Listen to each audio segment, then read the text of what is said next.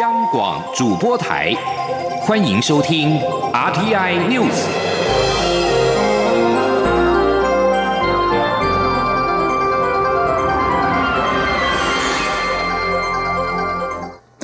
各位好，我是张旭华，欢迎收听这节央广主播台提供给您的 RTI News。美国总统川普在当地时间二十九号召开记者会，谈到 COVID-19 武汉肺炎疫情时，谴责中国大陆渎职，并宣布将终止与世界卫生组织 WHO 的关系。中流行疫情指挥中心指挥官陈时中今天被问到此事时回应，此事要分两个层面来看。目前美方只是表态，还要观察后续的说明。不过我方仍是希望与美国合作。陈时中说。在美国要退出世卫，我想还要看他进一步的一个哈说明。他今天有这样的一个意思的表示。那不过我们当然希望跟美国能够将来有更多的合作的机会，好，那也能够让我们这个区域上的一个哈的一个防疫能够做得更好。陈世忠指出，若是美国真的退出世界卫生组织，将来可能会另建一个大家都能信赖的平台，在有新兴疾病爆发时，能够更迅速的做出反应。面对媒体追问，若美方成立新平台，台湾是否参与？陈世忠强调，这是一个机会，台湾当然会积极争取加入。美国在台协会 A I T 今天表示，希望与各国分享遏制疫情的台湾模式，在全球公卫领域，台湾可以扮演重要角色。A I T 发言人孟宇和表示，对于不以国家地位为取得会员资格必要条件的国际组织，美方长期支持台湾成为会员；对于以国家地位为取得会员资格必要条件的国际组织，美方则支持台湾有意义参与。中流行疫情指挥中心今天表示，国内今天没有新增武汉肺炎 （COVID-19） 的病例，已经连续四十八天没有本土新增个案。指挥中心也宣布，因应未来疫情可能的发展，卫福部食药署已经于二十九号召开专家会议，讨论潜力药物瑞德西韦的药品查验登记申请案，并决议有条件准许专案输入，但只能用在重度患者。记者谢嘉欣报道。台湾三十号再度迎来嘉陵零确诊。中央流行疫情指挥中心三十号指出，本日无新增武汉肺炎病例，已连续四十八天无本土新增个案。至于解除隔离人数，则新增一人，来到四百二十一人。指挥官陈时中提醒，世界疫情依然严峻，本日累积超过六百万人确诊，台湾在边境管理仍要特别注意。指挥中心也宣布，为防范未来可能的新一波疫情，希望让有需要的患者使用目前看来较为有效的药物。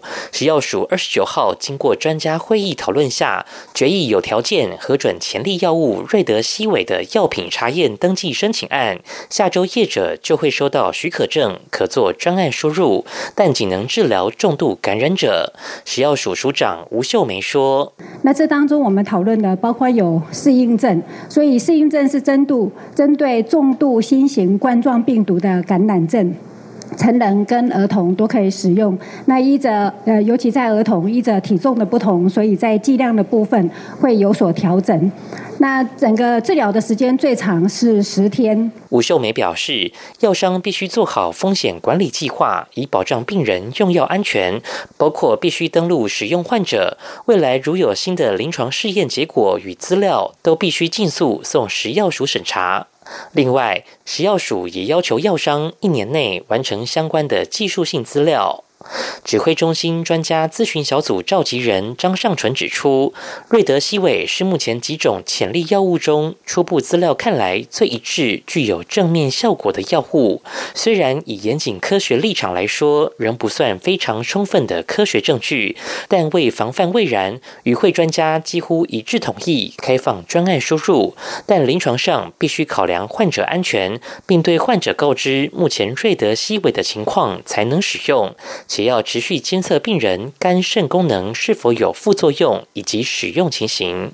吴秀梅补充，美国在一号紧急授权使用瑞德西韦，日本也于七号发出特准紧急许可证，台湾则是在二十五号接到申请，二十九号开会讨论，三十号对外宣布有条件专案输入。中央广播电台记者谢嘉欣采访报道。台湾的武汉肺炎疫情趋缓，台北市长柯文哲今天受访时表示，除了中央另有规定之外，台北市从六月七号起，原则上可以全面解封。记者欧阳梦平报道。台北市政府宣布，如果六月七号前没有新增本土个案，将恢复老人共餐服务，并取消活动人数限制，包括小巨蛋主场馆将恢复活动举办。台北市长柯文哲三十号出席访疗雨果节后受访，表示，除非中央另有规定，原则上台北市自六月七号起全面解封。他说：“按照我们台北市的解封计划这样。”除了中央另外有规定了哈，包括这个公共运输、医院跟公有市场哦，中央有另外特别规定，按照中央。如果中央没有特别规定，原则上是解封的哈。解封的原则就是说，如果可以维持这种社交距离的话，哦，就当然可以设。那如果不能的话，戴口罩。也就是说，如果可以戴口罩的话，原则上我们对整个活动的人数就不再限制。好，这大概说原则上就是解封了。六月七号以后，大概全面解封。对于中央规划发放振兴券所引发的争议，柯文哲认为，从之前的万元之乱到振兴券的问题，证明台湾的基础建设还是不够。他表示，如果有电子身份证及相关网络系统，处理起来就很容易。他并指出，台北市的餐厅都已经八成满，许多产业固然因为疫情稍有受损，但解封后应该就能马上恢复。他认为，在美中大战及疫情的影响下，台湾。真正需要的是产业转型，这才是真正政治上的难题。中央广播电台记者欧阳梦平在台北采访报道。中选会高雄市第三届市长罢免案今天举办电视说明会，不过被罢免人高雄市长韩国瑜并没有出席。提案领衔人陈冠荣在说明会上指出，根据各方情资，他们猜测韩国瑜后续还有三个反民主手段，包括喊出只做一任、下跪道歉，以及在投票前夕假辞职拉低投票率。只要罢免案没有过，就可以正式留任。他呼吁韩国瑜公开说明会不会用假辞职，让大家错失自己的投票权。记者谢嘉欣报道。高雄市长韩国瑜罢免案将于六月六号登场，中选会五月三十号举办电视说明会。被罢免人高雄市长韩国瑜因前往紫关区看灾，并未出席，仅剩罢韩提案领衔人陈冠荣唱独角戏。陈冠荣在第一阶段发言时表示，虽是自己唱独角戏，却也验证了韩国瑜一直以来的反民主作风，失望却毫不意外。他也细数韩国瑜上任以来的种种作为，罢韩团体与韩市府之间的过招，痛批韩国瑜民主不是你的自助餐。陈冠荣指出，根据各方情资，他们猜测韩后续还有三个反民主手段，包括对外表示只做一任，下届不再选，希望市民再给他一次机会，以及下跪道歉；最后则是假辞职，透过在投票前夕口头请辞来拉低投票率，呼吁韩国瑜应就此事公开回应。陈冠荣说：“舆论不停的猜测，说韩市长将在六月五号口头请辞。”让大家误以为不用去投票了，拉低投票率。只要罢免没过，他就可以说他没有正式请辞，没有白纸黑字的公文书，而可以正式的留任。在第二轮发言中，陈冠荣也提到，中国人大会议已通过港版国安法。他说：“大家一定都在想，究竟能为香港做些什么？答案很明显，就是光复高雄，勇敢投票。香港人必须冒着被警察殴打、被来路不明的黑道攻击，甚至从此不见踪影、失去性命的危险，才能争取光复香港的诉求。但高雄人只要投下罢免票，就能为这座城市迎来不一样的未来。”来，陈冠荣强调，光复高雄就是在告诉香港手足，高雄人走在前面，总有一天光复高雄时代革命一定会成功，请香港人赶快追上来。他还说，罢免行动可以是送给香港及世界各地争取民主的人们的一份礼物。最后，陈冠荣再度呼吁高雄市民要勇敢投票，把高雄还给高雄人。中央广播电台记者谢嘉欣报道。高雄市长韩国瑜今天上午缺席公办电视罢免说明会，到紫关区勘察，因为连日豪雨造成严重农损的清江菜园。韩国瑜表示，高雄市政府会尽速启动对农损的补助，并强调市府一定会和农渔民站在一起。韩国瑜临去前被问到是否因为拼农业而不出席说明会，韩国瑜则回说：“我还要继续去看。”记者欧阳梦平报道。高雄市选委会三十号上午举办公办电视罢免说明会，只有罢免提案法定领衔人陈冠荣出席。高雄市长韩国瑜则前往紫关区看灾。韩国瑜穿着雨鞋听取简报，了解农损情形，并亲自下田勘察。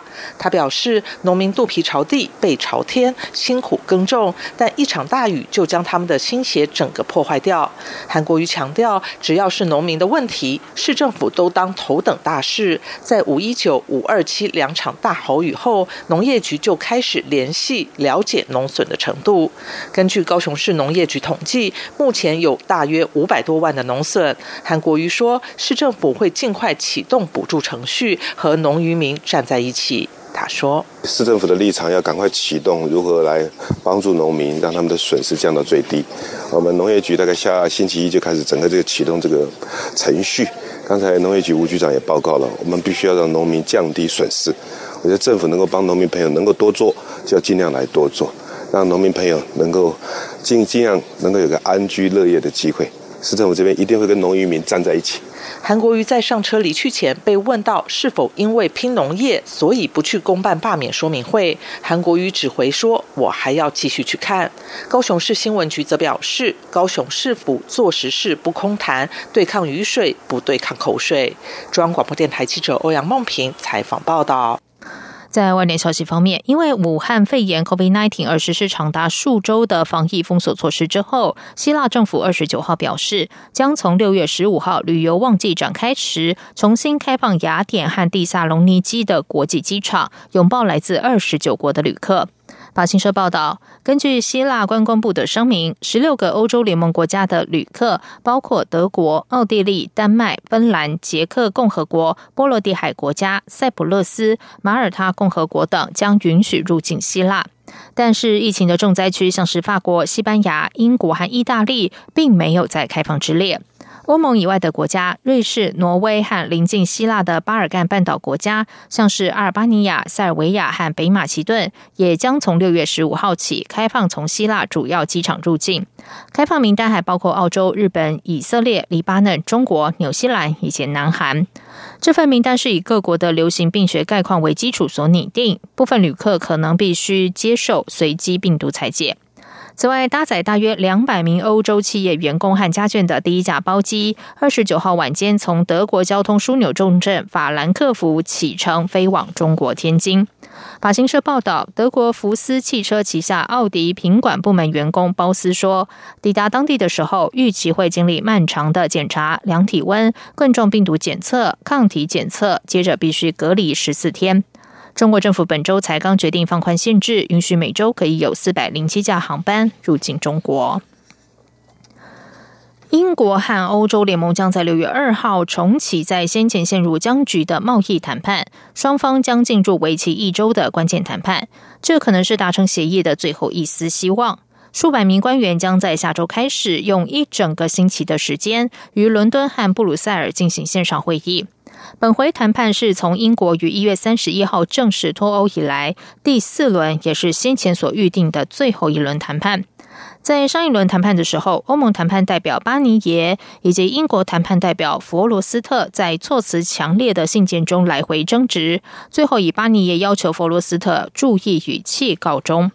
欧盟和英国必须在今年年底之前就未来双方的关系达成协议。如果没有这个贸易协议，双方的贸易连结将可能受到严重损害，而双方的经济在现在武汉肺炎大流行期间也已经受到冲击。根据英国和欧盟先前的分手条款，双方在五月底之前仍然可以决定是否将谈判延长一到两年，但这个想法已经遭到英国拒绝。另外，英国和欧盟将在六月举行特别高峰会，以评估双方的会谈。英国首相强生将与欧洲联盟执行委员会主席范德赖恩和欧洲理事会主席米歇尔共同商讨未来最好的前进方向。以上，央广主播台，谢谢收听。